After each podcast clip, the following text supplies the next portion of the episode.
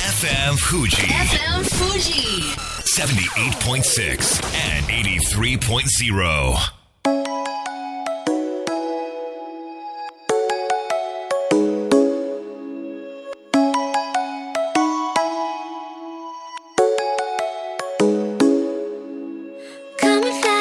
月曜夜のひとときいかがお過ごしでしょうかこの番組「みんなのラジオは」自分の故郷を盛り上げたい誰かの役に立ちたいぜひ知ってほしい聞いてほしいそんなたくさんの思いを発信していく番組です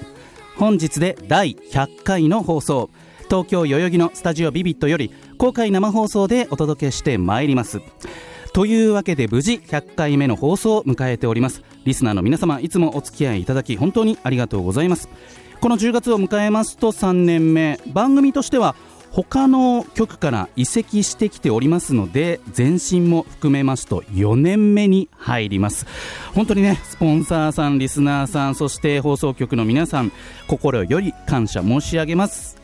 さて台風でしたね朝の通勤かなり大変だったんじゃないかと思いますツイッター見てみますとどこの駅も外まで行列ができていたり入場規制していたりと混乱している様子でしたそんな中私が確認できたところによりますと西武拝島線西武新宿線は朝から元気に動いていたようでまあ、ちょっとその沿線に住んでいたってこともあってあれ西武線どうなんだろうと思ったら結構元気に動いていて利用者の皆さんからは止まってくれたら休めたのにとかたまには弱いところ見せろよとかこれは奴隷列車なのかなど動いていることをちょっと残念に思う微笑ましいツイートも見受けられましたちなみに国税調査によりますと日本全体で電車通勤している人たちはわずか16%通勤通学の交通手段第1位は自家用車で46.5%この国の半分が車を使って通勤そして通学をしているということで都市部と地方では全く事情が違うようですこんばんは DJ 西川俊也ですさあそして番組の進行はもうお一方どうも毎日健康唐揚げ生活有野育ですよろしくお願い申し上げますよろしくお願い申し上げます西川さん、はい台風といえばコうんロッケって聞いたことあります、あ台風といえばコロッケいや全くないですね本当ですえかどういうことです今か話題になってるんですえよなんだろうなんだろう台風の日にはみんなでコロッケを食べようみたいなえなんでなんでなんで風習が最近流行ってるんですよ嘘そうなんですよ、まあ、私唐揚げ好きとしては、うん芋の唐揚げとして、うんコロッケ食べましたえちょっとこれなんか理由あるの台風の時に唐揚げを食べるなんか暖かくなるよとか、はなんかあのーみんなで仲良くなれるよとかいやーよくわかんないちょでっすとね待って謎すぎるだろそれ せっかく話振ったのに 全然知らないっていう有野さん BGM 変わって ます気づいてください思いましたちょっとね10月で変えようと思ってたんだけど、はい100回っていう節目に変えてみるのもいいかなと思い、はいこれね探し始めると結構ハマっちゃって、はいあれもいいこれもいいそれもいいで23時間軽く過ぎちゃってねえー、じゃあそれくらい探して選んだ曲がこれ これということでね、まあ、おーぜひそちらも、えー毎週楽しんでいただければなといくちゃん台風何か影響ありましたか、私はあの午前中のお仕事が延期になりました、あそっかそっかでもさ、はいなんかその延期するっていう判断もすごくいいよねうんなんか無理してやらないでさなんかちょっと次にしませんとかうんリスケできるならそれはそれでなんか素晴らしいことなのかなと思いだっまてあす、の実家のお父さんは会社に行ってましたあお父さん頑張っていったよ頑張っていきました ということで分かりましたさあそれではみんなのラジオ元気よくスタートです FM Fuji FM Fuji. 78.6 and 83.0.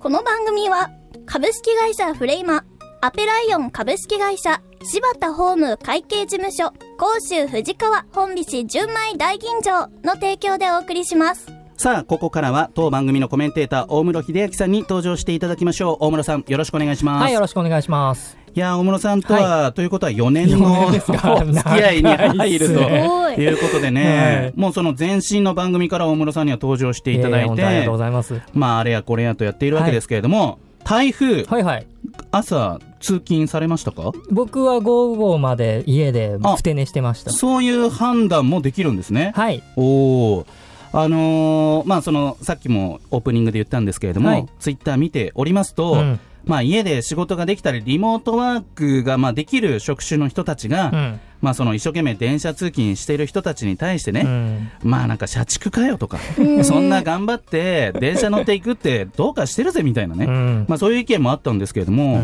うん、なんか僕はそれはどうかなっていう意見なんですが、はいいはいかがですかダサいっすよねダサい、どっちが、うんいやーそういうことを言って人に当たってるのがダサいなーっていあうーのそれがやっぱ社会に向かっていかないとダメで、うんうんうん実際にそういう状況で働けなくて真面目に今を生きている人たちをディスってどうすんだと、まあね、うんまあ、だって病院関係者もいるかもしれないし、はその交通インフラに携わってる人もいるかもしれないし、うんじゃあその人たちがね一斉にじゃあ休みますかみたいなことになったらこ 無れ理ですよ大変なわけで。本当にうんなんかねやっぱそこら辺も含めて発言してほしいななんてはい思っちゃいましたけれども、さあそれではここからはこちらのコーナーです AB ラボの宇宙に挑めこのコーナーでは宇宙ビジネスのオンラインサロン AB ラボが宇宙時代の到来に向けて宇宙に挑戦している方々をゲストに招き紹介していきます。それでは AB ラボ代表の伊藤正幸さんです。はい、こんにちは、エビラボ伊藤です。よろしくお願いしますよろしくお願いしますでは伊藤さんの自己紹介と AB ラボの紹介をお願いしますはい、えー、エビラボの代表をしてます。えー、普段会社員とかをしながら、えー宇宙に挑戦してます。はいエビラボでは同じように、うんえー働きながらとか勉強しながら宇宙に挑戦している人が、えー、現在64名、すごいえー集まって、えーうんみんなで一緒に頑張ってます。はい、伊藤さんちなみに朝は通勤されましたかあ僕今日1時間休みをもらってあ少しずらして柔軟できましたいいですね少しずらすとやっぱ状況違いますか、ちょっと違いますねちょっとあじゃああで多少もこん多少混んでました ちょっと,、えー、とずらしが足りなかったな1時間で足りなかったということで分かりましたさあ今日はどんな素敵な方をゲストに呼んでくれたんでしょうかはい、今日はですね宇宙天気に夢中の大学生、石田咲さんを、えーご紹介します。はい石田さんよろしくお願いしまよすろしくお願いしますで。は自己紹介お願いしますはい。宇宙天気について AB ラボで勉強しながら、はいえっと、ライフワークとして宇宙天気と関わっている石田咲と申します。はいいくちゃん、はい宇宙天気です、えー、何ですか宇宙天気ってうん いいリアクションですねめっちゃ気になる宇宙って天気がそもそもあんのかって話じゃないですか。だって確かに雲の上は全部晴れで、はいその上大気圏大気圏突破したら宇宙で、はい。ね、なんか風も雨も何もないんじゃないかなっていう気がするんですけれども、そうですよね。教えてくださ教い、え石て田くさん。ださい。はい。宇宙には台風とか低気圧もありませんが、実は太陽からの嵐によって変化が生まれ、その変化を地上の天気となぞらえて宇宙天気と言っています。おお、えー太陽が何かこういろ何かをしているってことなんですか。はい。ちょっとそこ太陽具体的にお願いします。はい、太陽って静かそうに見えるんですけど、うん実はすごく活発で、はいたまに嵐を地球に向けてこう発射したりとかすへーることがあるんです、結構攻撃的なんですね。そうですね、んしかもプラズマとか放射線を地球に向けて出してくるのでへー危険な場合もあるんです危険な場合もある。それがなんかえ我々の日常生活に影響を及ぼすことも当然あると。はいありますうん宇宙で活動している人もそうですけど人工衛星や電力にも影響が出てきます、人工衛星や電力にも影響が出てくる。はい、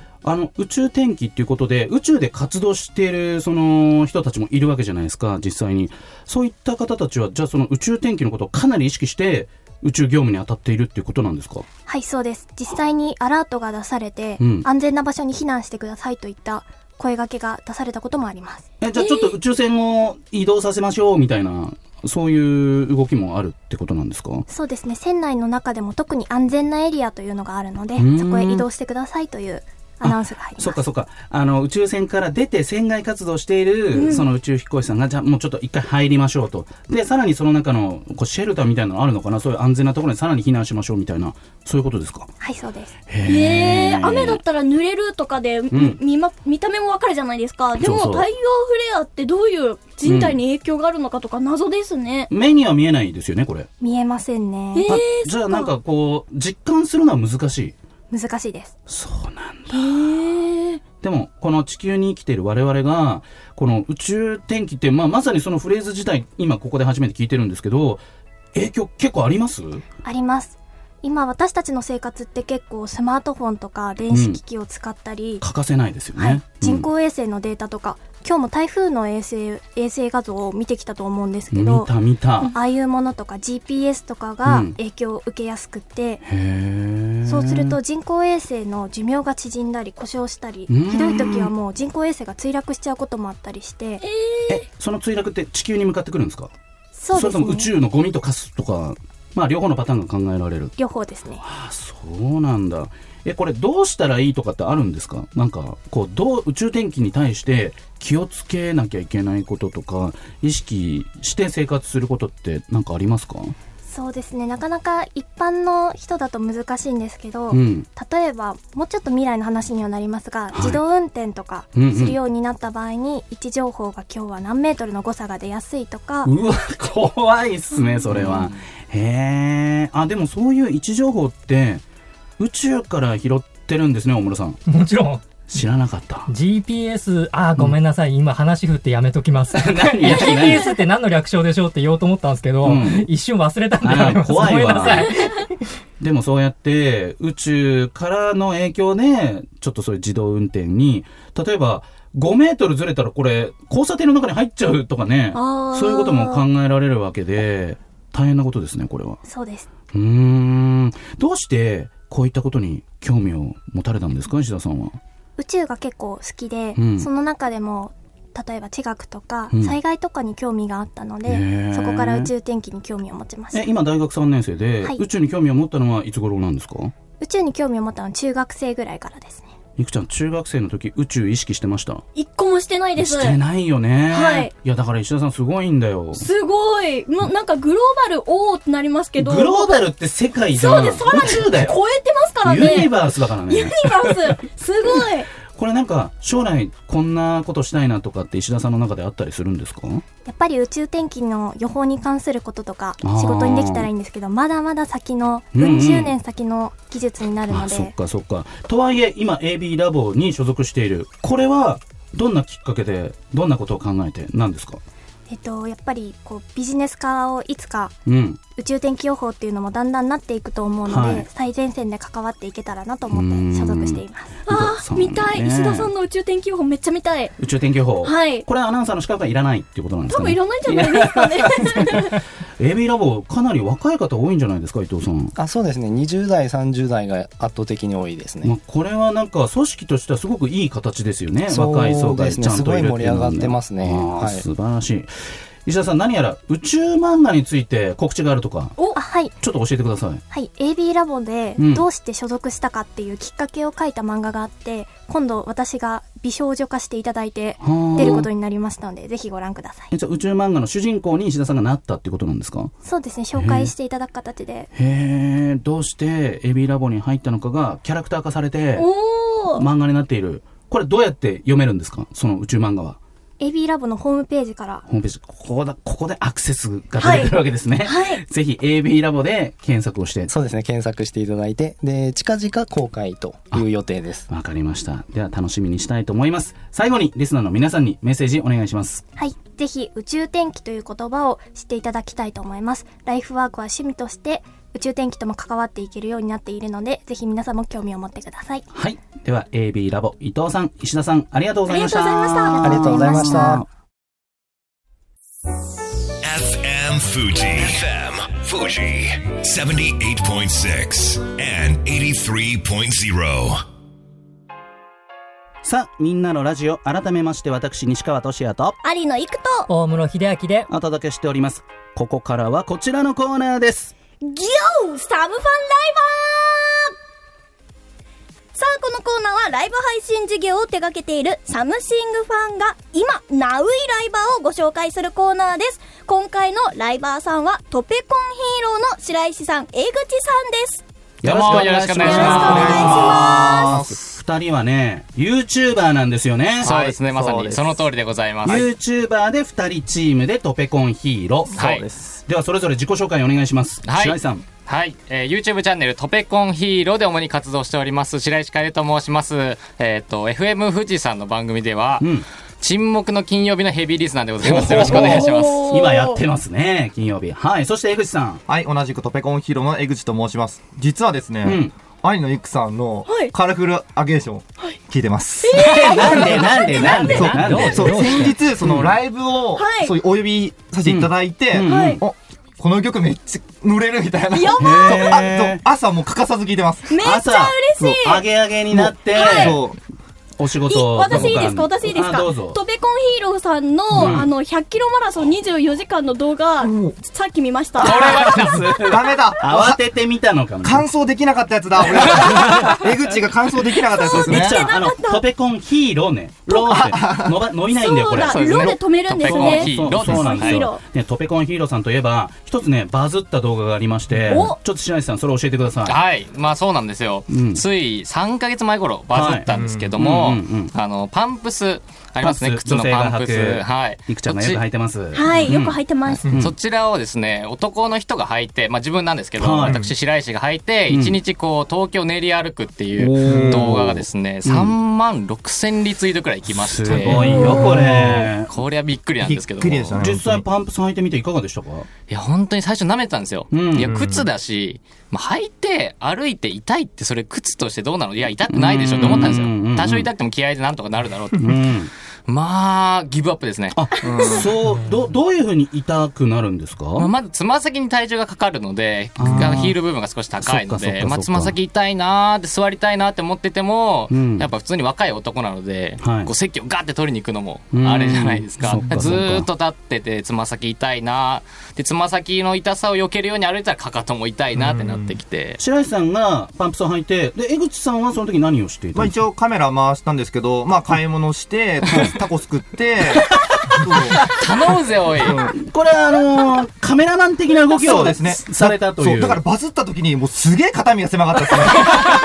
そうこんな楽してるのにこんなバズっていいのかみたいなまあでもなんそうそうか、なんか変わりました、バズってから。いやもう影響一気に登録者数があガーーンって増そえうてですねコメントとかも結構入るようになっそうですて、ねうんまあそんな人気急上昇中のトペコンヒーローさんが、なんと動画配信をこの度始めましたと。はいこれどんな狙いが白石さんそうですね、まあ、我々トペコンヒーローの,、あの目指すべき姿姿っていうか、うんうん理想の姿が、はいまあ、YouTuber としてちゃんとこの動画配信で、うんまあ、本業でやりつつも、うんはいラジオを、うんラジオ番組を持ってるっていうのがすごいベストな姿で、うんうんまあ、ラジオをするためには喋りも上手くならなきゃいけないし、まあそれで人を楽しませなきゃいけないってことで、うん生配信いい手段じゃないかということで、ラジオの一歩手前に配信を入れたとそうですいうことなんですね。でも、持ってるじゃん。ラジオ番組始まったじゃん。始まりましたね。そうなんです9月ねから始まったんですそうよそ。だから YouTuber やって動画配信も今月からですか、そうですね始めたんだけど、今月か同時に実はラジオ番組も始まってまして、ディレクター誰ですかディレクター誰誰誰誰ゆえゆえ西川さんです私なんですめっちゃ言うなあおしまい本当に ズブズブで 他局なんですけどね、まあちょっとまああのその辺はお調べいただいてというはいよ形ろしくお願いでしますよろしくお願いしまお願いすしますなんですけれども、いくちゃん、はい。江口さんの身長気になりません？え、気になりますす。ごく大きいじゃないですか。はい。いくつですか僕186センチなんですよね竹内涼真と同じ身長。いや、そちょっとそれやめてほしいんだよね。竹内涼真と比べられるから。い今旬の俳優さんですからね。やいやいや、どんどん上がってくえる。江口くんを竹内涼真の下に滑らせるっていう戦法本です当。にね。もうね意、地バ悪レーボールをやっていたんですよ。でそうなんですよ、そう。どこまで勝ち進んだんでしたっけ一応春の高校まででベスト8。全国ですよ。全国。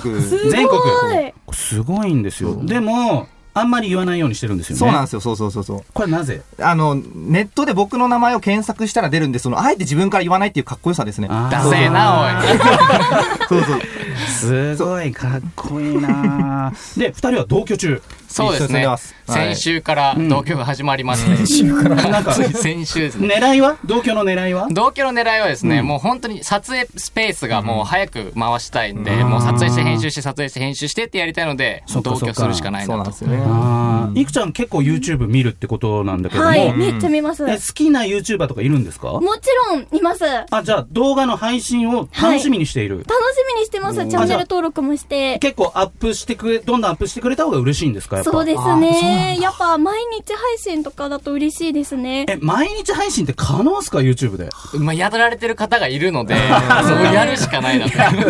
いや、でも編集、私もやったことあるんですけそうれだ、ど、編集だよ。めっちゃきついんですよ。めっちゃきついんですよね、そうだ江そ口うださん。はい。ね、うん、ね、大変そうじゃあ、エでリ。さん、さっきさ、ちょっとオフトークでね、会話しちゃった時に、10分の動画を文字起こしする。そう、エグチやってるんるんですよ、そう。こあのセリフをね、全部文字に起こすのに何分かかりますうん、3時間。長い。かかりすぎかけでかすけかけすぎ。弊社製品を使いなさい。そうですよねちょっかとけすぎですよ能力の問題が発生してます。やべえ、ラジオでバレる俺の能力の人だ。 え、え、じゃあ、大村さん、一般的に何、三十分の文字起こし何分ですか普通そら、う編集ちの製品を使えば、そえ、んな何の。これ10分だったものは30分ありゃ余裕で終わりますよ。だいぶ違いますね。そうそうそう後でやってもらいます、そのやつ まあでも一つ、編集の技術は絶対マストそうですねなのが YouTuber、はそしてトークの技術を磨きたいから動画配信を始めるよってことで、はいぜひ17だよね、はいチ17ェライブッでクすしていただければと思います、でもツイッターで主にね2人とも発信してるんでまずはそこをフォローしていただければいいかなと思います、さああっという間に時間がやってきましたではそれぞれ最後にリスナーの皆さんにメッセージをお願いしますでは白石さんはい、えー、そうですね。主に活動しているのが YouTube チャンネルトペコンヒーローですので、んそちらぜひチェックのほどお願いします。はいそして江口さんはい、えー、YouTube の他にも17ライブやってるんで、えーぜひよかったら見に来てください。はい、ということで本日のゲストはトペコンヒーローの白石さん江口さんでしたありがとうございましたありがとうございましたありがとうございました。ということではい。無事100回が終わりそうですねすごいな。。あっといまう間。た101回目そして3年目4年目頑張りたいと思いますので引き続き皆さんよろしくお願いしますねお願いしますそれでは素敵な1週間をこの番組は株式会社メリークリエイター AB ラボ株式会社サムシングファンアクセラス株式会社の提供でお送りしました。窓のように浮かぶ思い出に涙流した健やかなる時も心やめる時も励ましてくれたし